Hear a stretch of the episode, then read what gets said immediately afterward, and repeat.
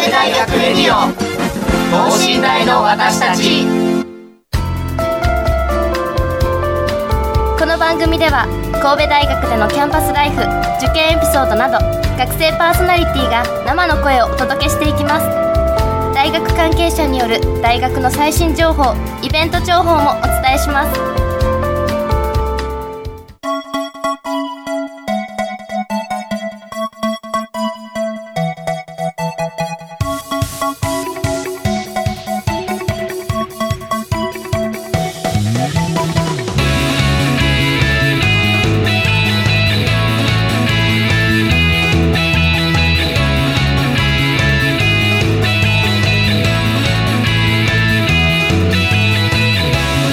こんばんは。経済学部3回生の伊藤真理です。このラジオの放送日が5月20日の金曜日となっております。皆さんいかがお過ごしでしょうか？私は合気道部に所属しているんですがちょうど放送日の5月20日から今のところ新刊合宿を六甲パーラで行うことになっています。新型コロナウイルスの影響で合宿というものがことごとく消え去りまして3回生にして初めての合宿なので1ヶ月前の今からとっても楽しみです。去年おととしの2年間のように合宿をはじめ全てのイベントが中止にならないことを心から願うばかりです。ということで今週は学長に聞く神戸大学創立120周年をテーマにお送りします。前回に引き続き藤沢正人学長をゲストにお招きし神戸大学のこれからにこれからについてお聞きしたいと思います。それではこの後ゲストの登場です。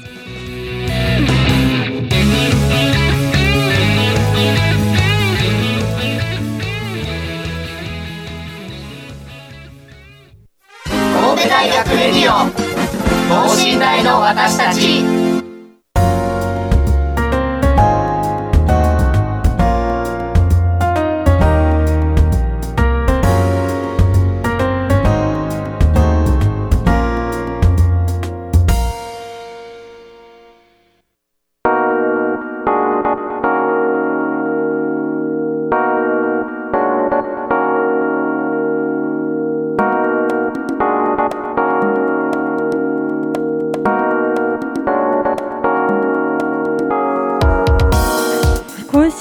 学長に聞く神戸大学創立120周年をテーマにお送りします。前回に引き続き学長をゲストにお招きしました。後編ではこれからの神戸大学についてお伺いしていこうと思います。それでは藤沢先生よろしくお願いします。これから神戸大学についてどのような大学にしていきたいと思っていらっしゃいますか？えーっとそうですね。あの、まあ、神戸大学はえー非常にあのバラエティに富んだですね学部それから研究科があります、まあ、非常にあの文系もあり、そしてあの理系もありということで、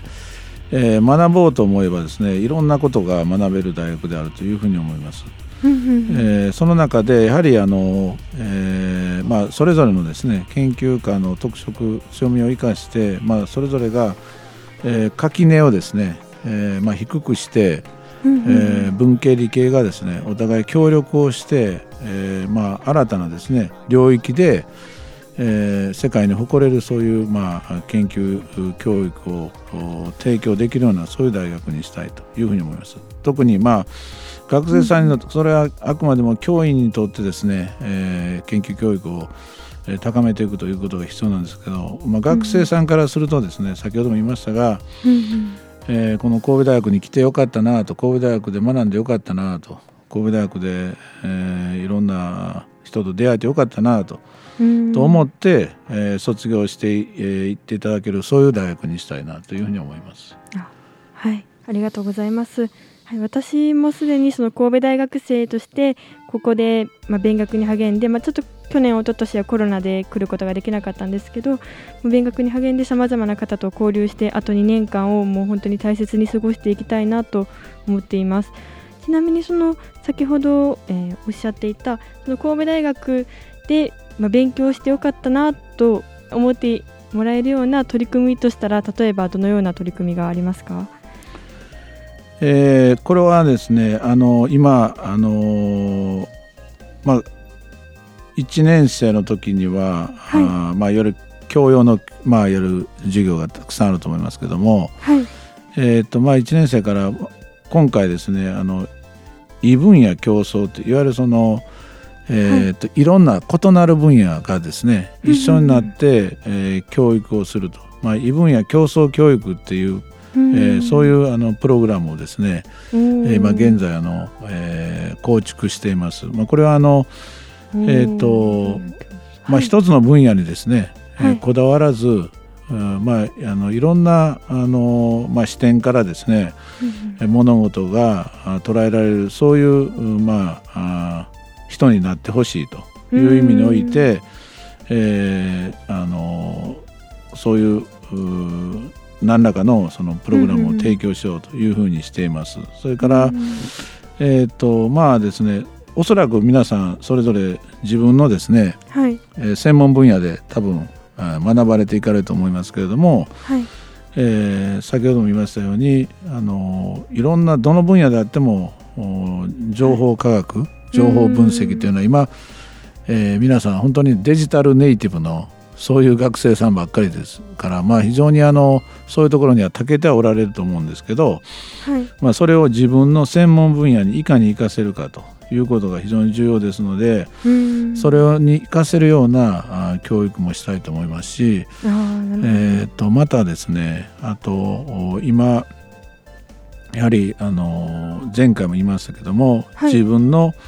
やってる研究が、えー世の中で役に立つ、まあ、どういう価値があるかっていうそれを見出す、えー学問ですね。価値創造、えーを価値をそどうやって創造していくかとうん。いうのを、まあ、そういうち力を身につける、まああのはい。大学の中に V スクールっていうのがありますけども、はい、えーまあ、いわゆる自分で価値をどうやって見出すかっていうことを、まあ、学んでいただきたいと思いますし、まあ、それを、まあ、元にしてはい。本当に例えば、えー自分がそれを社会の中で実装していくにあたって例えば、うん。えーまあ、企業っていうその、えー、と会社ですね。はい。会社をまあ作るっていう、まあ、そういうまあ起業家精神も、うん。まあ、学んでいただきたいと、えーアントレプレナーシップ教育というのも新たに、えー行っています。うん。えーまあ、これはあの、えー、と今のですね、はい。えー例えばあの皆さんもよくご存ご存知の GAFA とかいうね、はい。えー。はい。あのアメリカの本当にあの、えー、と IT のお企業のですね、えーえーまあ、要するに非常に早い時期からうん。そういう、まあ、企業に取り組んだ人たちで今や非常に大きな、えー会社になってますけども、うん。彼らはみんな20代30代の、えー10代の後半から20代の後半の間にうん。いろんな会社を作ってですね、はい。今こんなに大きくなってますけどもそういう意味では、やはり日本はまだまだそういうあの、えー自分で、まあ、いわゆるそのベンチャーとかですね。はい。スタートアップとかその辺の考え方っていうのはまだまだあーそんなに、えーとはい。若い人たちにも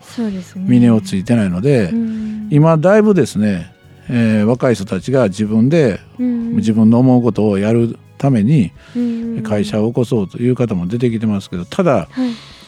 まあ、いろんな、まあ、リスクもありますし、はいまあ、もちろんそれに必要なお金も必要ですし、はい。まあ、いろんなハードルはあると思うんですけど、まあ、そういうのに挑戦しようという、まあ、意気込みははい。あぜひ持っていただけたらというふうに思います。まあ、人生そのものが、まあ、要するに、まあ、どっか会社に入ったらそのまま直線でまっすぐ最後までゴールとかいう時代じゃなくて、うん。まあ多少の寄り道があっても、うん。まあ、いい時代にはなってますから、まあ、ぜひ途中で本当に自分のやりたいことが見つかればですねはい。ぜひ、まあ、挑戦してやり抜いていただければというふうには思います。まああのねはいもちろん勇気は必要だと思いますけど あの、うん、まあ人生本当にあの、えー勇気を持って臨むっていうのがやっぱり一番大事かなというふうには思います。ありがとうございます確かになんか新しいことに挑戦しようと思った時にああもうこんな、まあ、年というかもうここここまで大人になってしまったんだと思うこともあってちょっと安定的な方に行きがちではあるかなとは思うんですけどちょっとある本に書いてあったのが今が一番若いから今やらないとみたいな感じのことが書いてあって本当に今あの藤沢先生のお話も聞いてその通りだなとさまざまなことにも視野を広げて進んでいかないとなと思いました。まあ、学生さんはまだまだ 僕らに比べたらもう全然若いからもうそれはあの選択肢はもう本当に、はい。えー、いくらでもあります。それはもう枚挙にいとまがないただ、あのまあ唯一言えるのはですね、はい、自分の道はもう自分で作らないと誰も作ってくれないと、はい、だからそれはもうね、えー、要するにいろんな知識を身につけて、はい。えー、上でですね自分の道をやっぱりあのしっかりと、はい、開いてほしいと。い。うふうに思います。まあ、ただあの、はい。えー、もう一つ大事なことはやっぱり、えー、知識だけではねはい、えー、なかなか、まあ、それでやっていくがむしゃらに技術身について、はい、えー、俺はやっていくというふうに思わずに、はい、やっぱりあの、まあまあ、もちろん今大学もそうですけど働いてもそうですけどその、はい、人とやっぱりねい。ろんな意味でコミュニケーションをしてですねやっぱり人のやっぱり、まあ、つながりの中でやっぱりえー、人間はやっぱり成長していくので、まあ、ぜひともその辺はまあ大事にして、はい、えー、しっかりとお、まあえー、いろんな意味で、えー、い。い自分の道を、はい、そういう人たちの意見はしっかりと受け止めてですね、はい、えー、作っていっていただきたいなと思います。わかりました。ありがとうございます私も、えっと、1学期2学期で ESD 演習っていうのを文学部の多学部の授業なんですけど本当にちょっと経済学部とまだちょっと離れたところの分野でありながらそのちょっと教育の外国の方への教育の現場に携わらせていただくような授業をとっておりましてまあ、せっかく経済学部っていうこともあるので経済学部としての視点からもその授業を取り組んでいきたいなとも思いますし人数がちょっと少人数制なんでもう大人数というかその本当に一人一人の深い考えについていろいろお聞きしながら授業を受けていきたいなと思ってます。本当に異分野についてちょっと一応もともと理系だったのもあって関心はあるんですけどなかなか先に進めていない、まあ、それこそちょっと一歩進めてない挑戦できてないところもあるので本当にこれからさまざまださ、まもう3回生やまだ3回生ということで頑張っていきたいなと思います。私自身はもうこれ医学のね、はい、道にもう40年ぐらいどっぷり使ってまああのいろんな人の付き合いも、はい、いわばその医療関係者医療従事者以外、まあ、ほとんどない状況で進んできましたけどまあはい、まああの先ほどちょっと出てた産官学連携というね、はい、まあ、企業の人とか自治体の人とかいろんな人と付き合う、まあ、この10年ぐらいは、はい、まあ、ある意味考え方も、まあ、非常に、えー、ベースとなる考え方も大きく広がりましたし、えー、視点もいろいろね、はい、あの広がったという意味でおいては、まあ、非常にあの良、えー、かったなというふうに思いますし、まあ、いわばあの他の学問というか他の分野の時間があったらですよ、はい、他の分野の、はい、えー、勉強は本当はしたいなと思うんやけどなかなかそれは時間がないので、はい、まあ、できてませんけど、まあ仕事いずれどっかで、はい。えー、なんかあこの要するに仕事が、はい、いろんな、学長になられてからの、うん、はい、ちょっと落ち着いたら、まあ、違う勉強もしたいなとは思ってます。あほど、まあ、学長になられてさまざまな視点からもちょっと見れ見るようになってまたさらに、まあ、うん、あのお仕事が終えられてからも自分が興味がある分野に突き進んでいきたいと思ってらっしゃる感じですかね。はい、まあちょっとなんかね、はい、あの違うこともやっぱり、はい。えー、するのも新鮮かもしれません。はい。楽し, 楽しいと思います。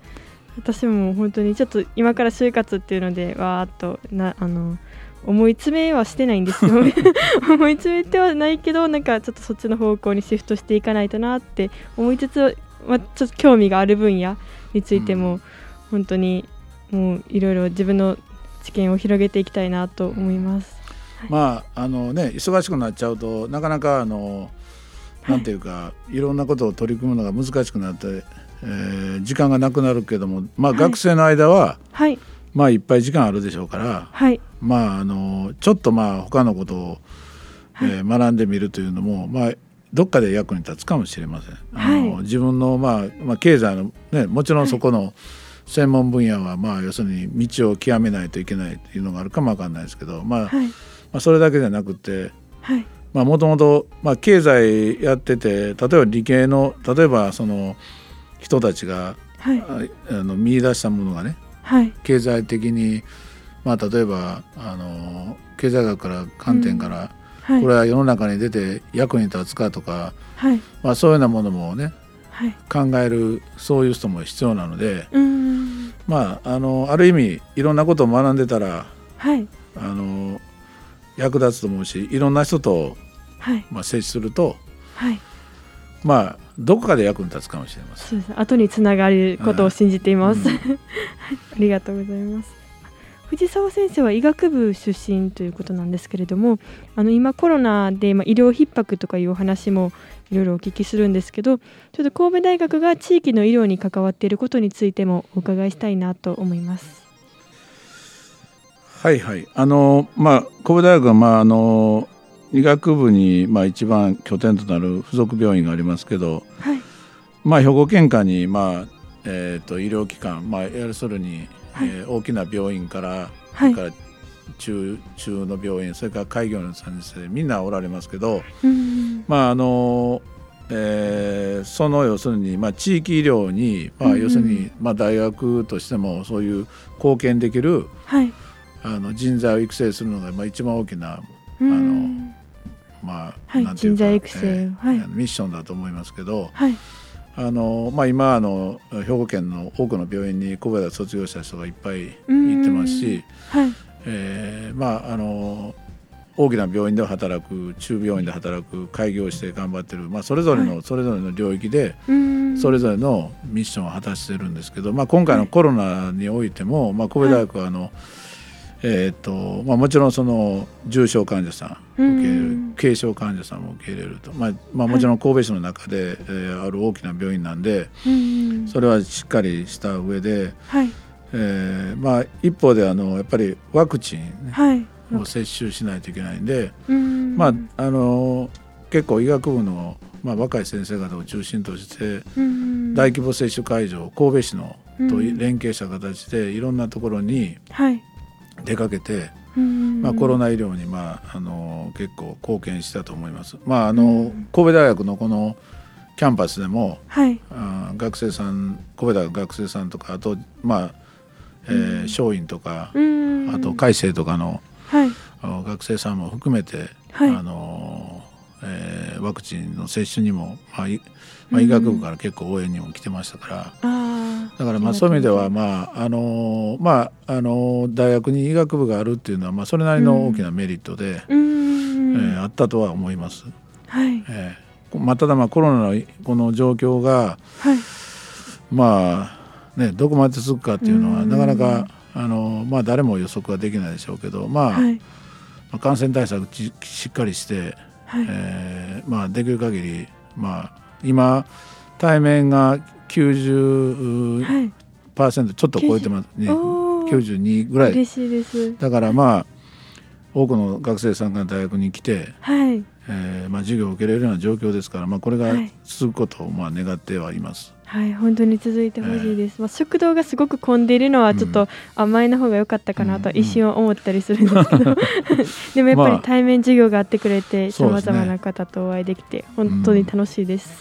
どこも食堂は混んでますか？はいすごい混んでます。あそうです。か 本当に。うん。30分ぐらい経ってああようやくああちょっと空いてきたかなぐらいのあそうですか感じですねうんまだ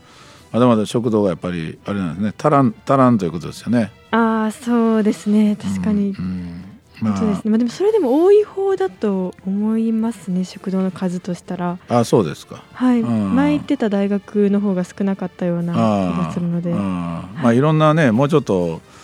なんかあのえっ、とバラエティに富んだ感じで、はい。い、ろんなレストランがあったら一番いいんやけどね。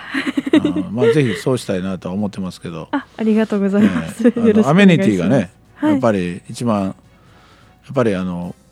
あの私立の大学に比べるとね国立大学はなかなかねあのまあいろんな面で。そうですね。夏休みになったら人ぐっと減りますしね、うん。本当に。ちょっとやっぱりあの物足りないところあるかもわかんないですけど、まあ、その分、まあ、しっかりと、はい。うん教育研究を、はい。先生方がしてくださると思うんでぜひ、はい。えー勉強していただければと思います。はい。ありがとうございます。コロナにあの引き続いてそのポストコロナについてなんですけれどもポストコロナにおける大学の在り方、まあ、力を入れていくこととしたらどのようなものがありますでしょうか？えーそうですね。これあのまあこれあの、まあ、皆さん方が多分一番その、えー、と学生さんも感じておられるコロナで、まあ、かなり失ったものはたくさんあると思うんですよね。まあ、長い間全く人との交流もなく友達もあんまりできなかったとかいうのがたくさんあると思うんですけど、うん。まあ、あのポストコロナ、まあ、この状況があの、まあえー、と早く来てくれるのが一番ありがたいんですけど、まあ、やっぱり、あの大学としては、はい。あの学生さんが、えはい。ーまあ、ちょっとコロナでかなり、えー影響を受けたけれども卒業する時には、はい。まあ、あーなんとか、まあ、良かったなと思えて卒業してもらいたい。それがまあうん一番で。はい。まあ、教育面でもまあこれからもしっかりと大学は取り組んでいかないといけないし、はい。まあ、一方であの新たにあの、まあ、入学された方々っていうのに対してはもうこれあのもうコロナはつきものなので、えーとまあ、もちろん今対面もなってますけれども一部はやはりあの、えあのいわゆるオンライン教育はいとか、まあ、e ラーニングとか、はい。まあ、そういうのはし残してはい。えーとまあ、学生さんの利便性の高いそういう、まあ、あの授業形態であるので、はい。えーそれはまあなん、まあ、10%程度はまあ残るだろうと残るだろうと思いますし、まあ、ハイブリッドな、まあ、形ではい。教育はしたいというふうに思います。まあ、今あのーあ例えば、えー、と実習とかでも例えば、はい。まあ、AR とかね VR とか、まあ、将来なら例えば実習の、まあ、AR とか VR の、まあ、アバターとかそういう、メタバースの空間とかねうん。まあ、そういう今の若い人たちにそぐうような形の、まあ、教育体系も考えていかないといけないなとは思ってます。まあ、もちろん。費用の面はがあるので、全てが全てなかなか難しいですけどやっぱりそういう方向性はやっぱり必要ですし、あの神戸大学はキャンパス4つありますよね。はい。でまあここ6校だからまあここの6校台は言ってもまあねうん多少ちょっと歩かないといけないけど、そうですね。まあはい。人間発達が割とちょっととかあの辺は離れてますけど、はい。まああのー深江とはい。明谷楠木とか、まあ、この辺は6校から離れてるので、はい。例えばまあ共通教育うとかそういうのを受けるにあたってもまあオンラインであれば、うん。まあちょっと多少離れててもはいまあ、学部上がってからでも受けれますし、まあ、そういうまあ利便性を考えて、はい。まあ、空間的にもねはい。もう身近になって、まあ、時間的にもまあ例えばいつでも受けれるオンデマンドにしてはい。だからまあじ、まあ、時空間のない、まあ、そういうまあ要するに、えーバーチャルな、はい。要するに要するに教育体制っていうのはやっぱりしっかりはい作っていかないといけないなと、まあ、まあデジタルデジタルに慣れてる学生さんにとってはもう今や ね簡単にむしろ事務の人たちが、はい。うん、ついていくのに大変というそういう部分もあるかもわかんないけど、まあ、教員もまあできる限り、まあ、多くの人はもう今、えーそういうのには慣れてると思うんでまあそういううーデジタルな時代にそぐような教育の改革はしないといけないなとは思います。あありがとうございます、えーはい。教育の改革についてさまざま新しい分野に関しても考えてくださってて本当に学生としてありがたい限りだなと思います。はい、それではあの最後に、えー今の学生に伝えたい神戸大学生、まやまあこれから神戸大学を受験する方々に伝えたいことや学生時代にやっておいた方が良いことなどをあの皆さん宛てにお伝えいただけたらなと思います。はい、えーっとですね、まああのまあ神戸大学はこれあの、えー坂を登らないといけない。非常にしんどいところにありますけど、まあ非常にあの見渡せば非常に、えー瀬戸内海がね、はい、光り輝く瀬戸内海が見える、はい。えー裏にはもう自然にあふれる六甲山があるという、はい。まあ要するに立地条件で言えば、はいえーまあ一旦キャンパスに入れば非常にいいところにあると。確かに。いうふうに思いますし、えーまああとまあちょっとまあ離れてますけどもはい。ずーっと下っていけば、まあ、非常に港町で、うん。えーもう150年を超える歴史のある神戸港の、うん。おある神戸市にまあ立地をしているということで非常にまあはい。昔から、えー国際的にもね、はい。えーまあ、非常に開かれた町だと思いますし、まあ、北野町もありますし、うんまあ、大学生活を送るには非常に、うんえー過ごしやすい町だというふうに思います。あの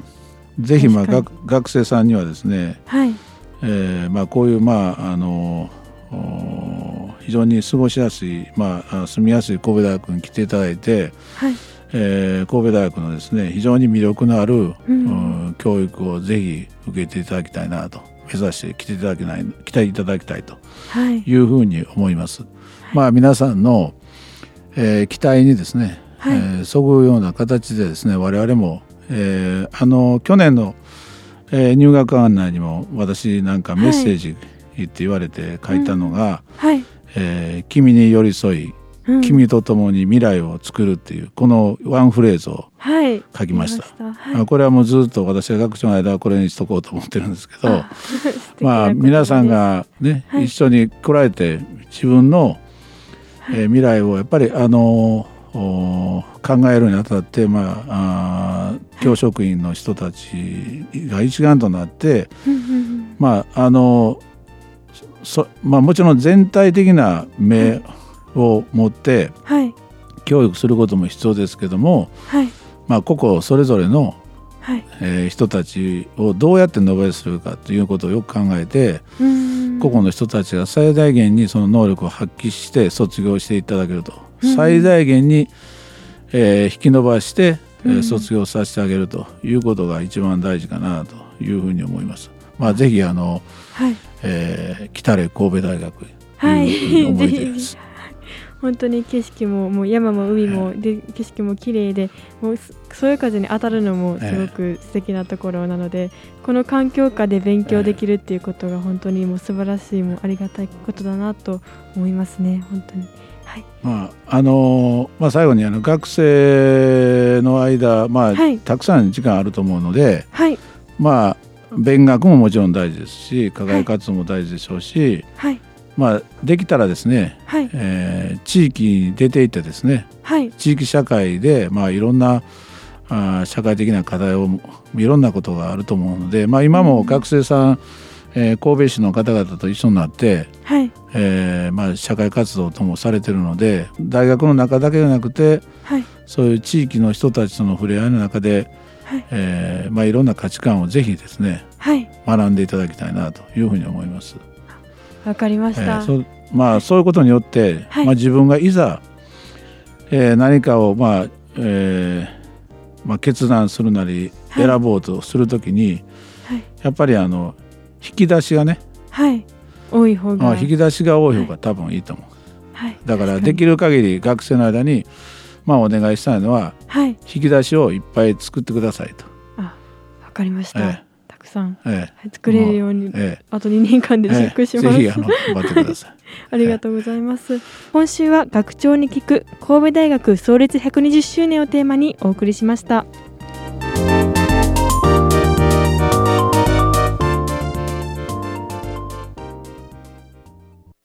神戸大学レディオ等身大の私たち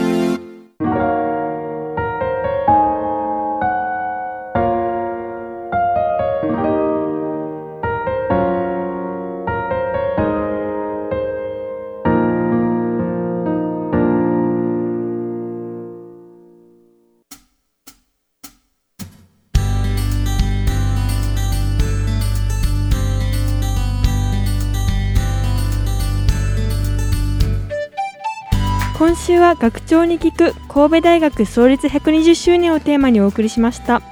藤沢正俊にあのゲをゲストにお招きし、さまざまなお話をお聞きしました。